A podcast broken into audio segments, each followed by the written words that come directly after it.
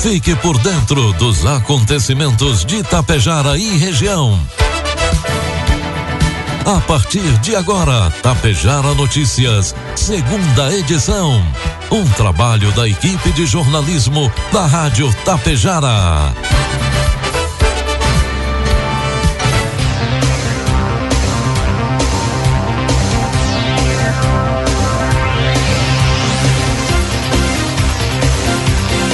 Agora são 12 horas com 33 minutos, 25 graus de temperatura. Boa tarde.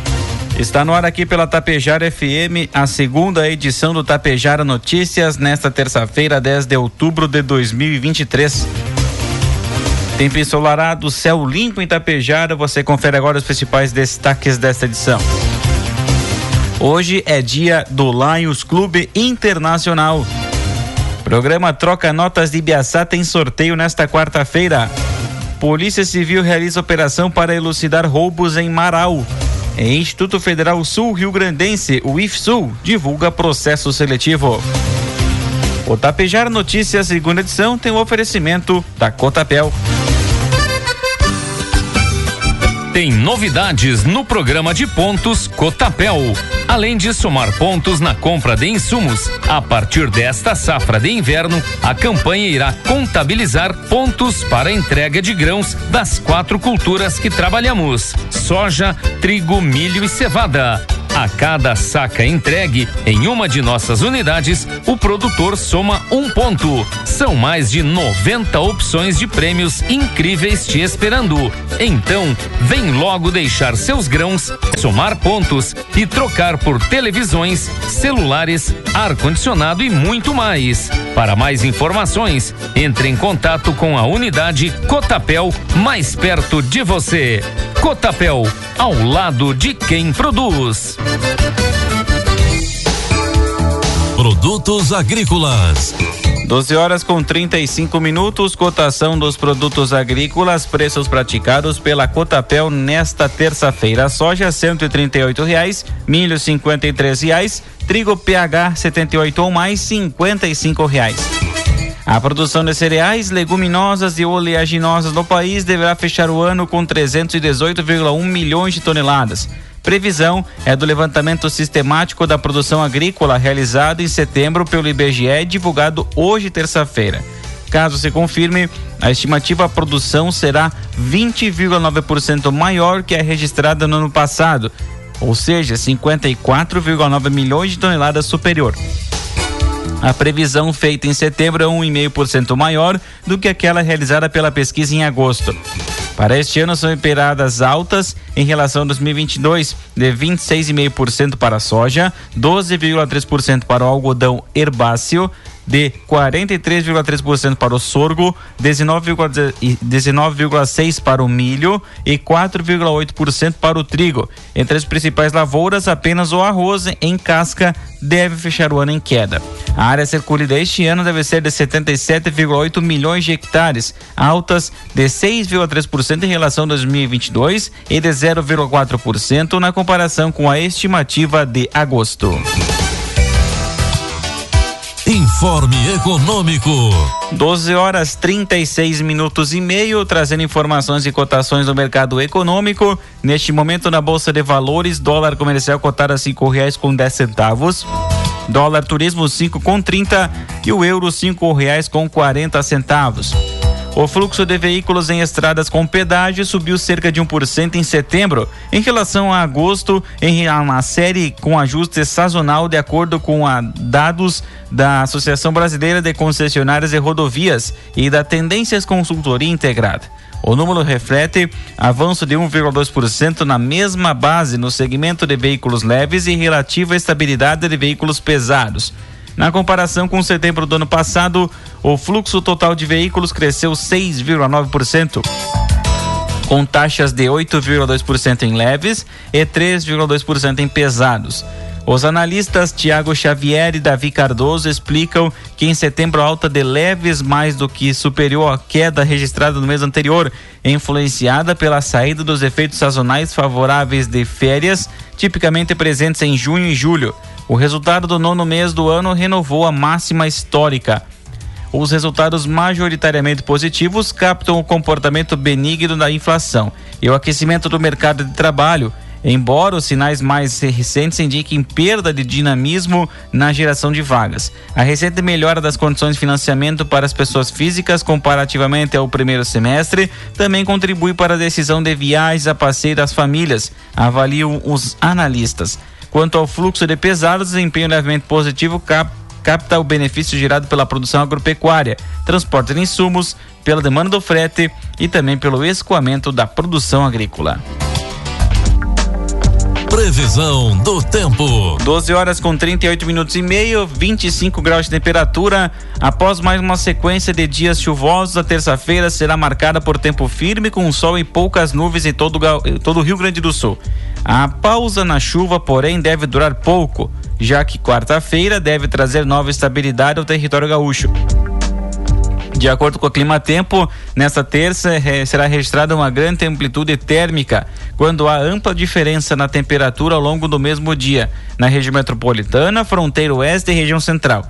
Isso ocorre devido à atuação de uma massa de ar frio que ocorreu pela manhã e à tarde a incidência do sol eleva as temperaturas nessas áreas. A mínima de 7 graus foi registrada em São José dos Ausentes, nos campos de cima da serra. Já a máxima de 32 será registrada pelos termômetros de Quevedos e Pinhal Grande, na região central, e Novo Tiradentes, na região norte. Em Tapejara, terça-feira amanheceu com tempo ensolarado, previsão de sol e poucas nuvens, temperaturas podem chegar aos 27 graus. Para amanhã, quarta-feira, tempo nublado com chuva pela manhã e temporal à tarde e à noite. 65 milímetros é a precipitação e a variação térmica entre 16 e 20 graus.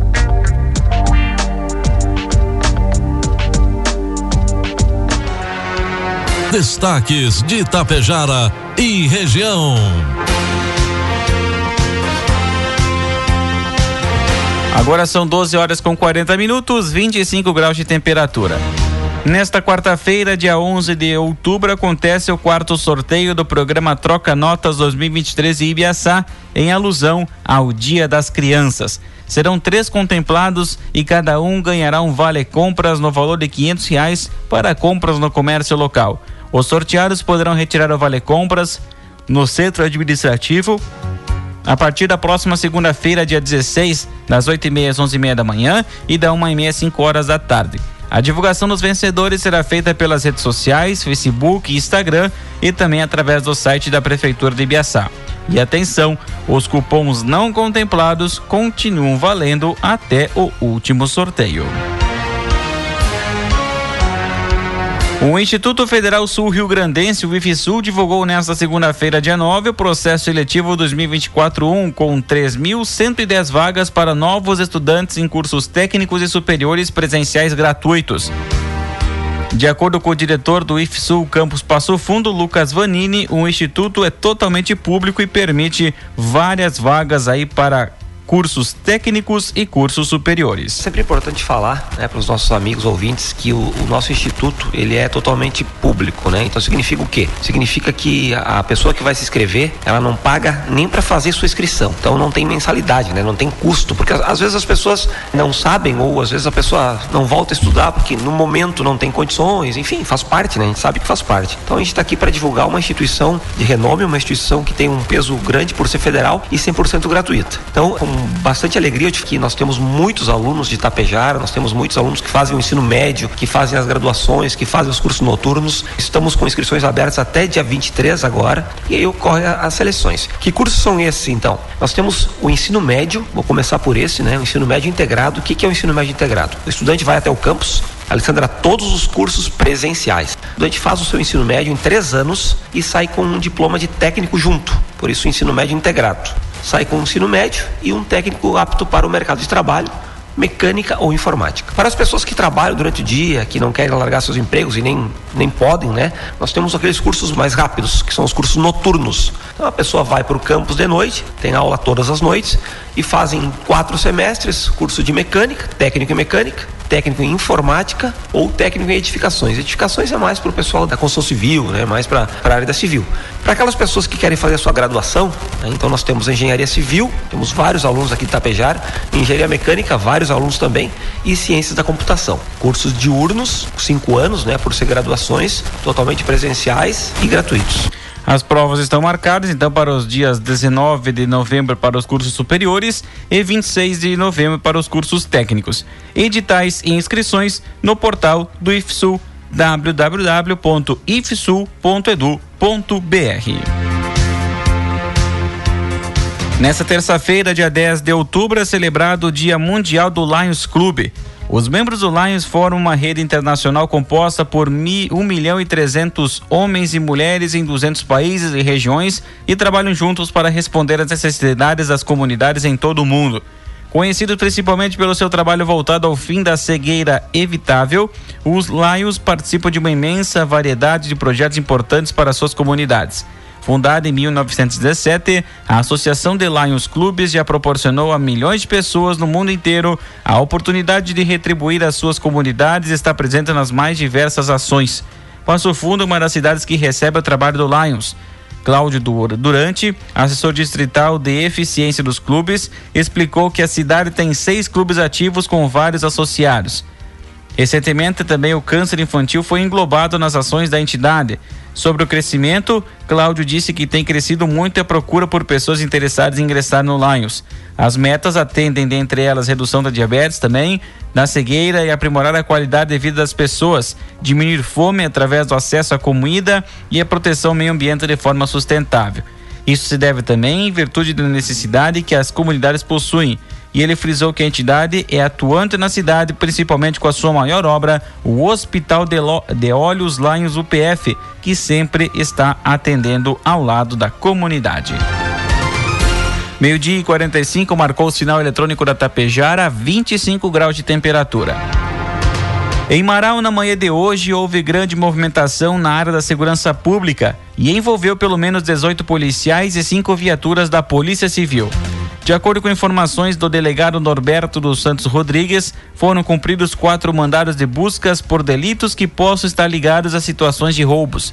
Ainda segundo ele, diversos objetos foram apreendidos, possivelmente oriundos dos furtos. Agora, a polícia irá fazer a verificação das apreensões para saber a origem dos objetos. Inicialmente, o que se sabe é que os policiais estiveram no bairro São Cristóvão, no conhecido Beco da São Cristóvão e em um bairro e um, no, e uma, e um mandado de busca no bairro Casulo para o cumprimento dos mandados. Na tarde de ontem, segunda-feira, compareceu no quartel do 4 Grupo de Polícia Militar Ambiental de Lagoa Vermelha o proprietário de uma área rural na localidade da Capela Nossa Senhora de Lourdes, interior de Biraiaras. Dias atrás, os policiais militares ambientais constataram a destruição de floresta nativa pertencente ao bioma Mata Atlântica em estágio predominantemente avançado de regeneração. O serviço foi realizado fora da área de preservação permanente e sem licença do órgão ambiental competente. Naquela oportunidade, foi solicitado que o responsável comparecesse na sede da Polícia Ambiental para apresentar os documentos. Como o trabalho foi realizado sem qualquer tipo de licença, o autor foi autuado pelo crime ambiental cometido. O Sindicato Unificado dos Trabalhadores da Agricultura Familiar do Alto Uruguai, Sutraf, fez um balanço ontem, segunda-feira, pois nos últimos dias foram muitos os relatos de agricultores que estavam sem energia em suas propriedades rurais devido aos últimos temporais de 4 e 6 de outubro. De acordo com o sindicato, desde a última quarta-feira, algumas propriedades estavam sem energia, passando inclusive o final de semana sem luz. Os problemas foram ocasionados por queda de postes, falta de roçada e queda de fiação de luz.